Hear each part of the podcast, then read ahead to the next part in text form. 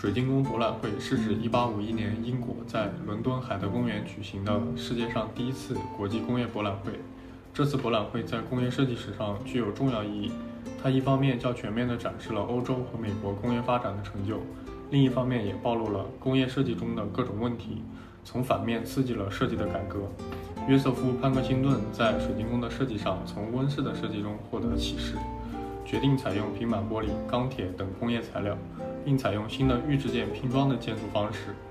他先在其他地方将建筑的梁柱、框架等建筑部件预先做好，分批运到工地来进行装配。然后再安装上平板玻璃的墙体，大大缩短了工期，降低了施工成本。水晶宫中既没有希腊柱头，也没有哥特尖拱，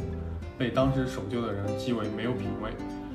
然而潘克辛顿和他的这栋水晶宫，用机械性重复的魔术单位、坚硬闪亮的玻璃几何体，以及预制加工部件的装配式建筑方式，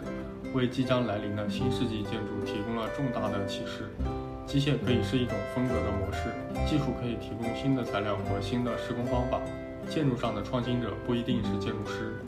水晶宫堪称一座真正意义上的现代建筑，不仅在技术上是一次创新，在美学上也有重要转折意义。水晶宫博览会对设计理念产生了根本影响，各种思想争论对设计界形成强大冲击，终于在十九世纪下半叶的英国引发了一场工艺美术运动，开启了现代设计运动的先河。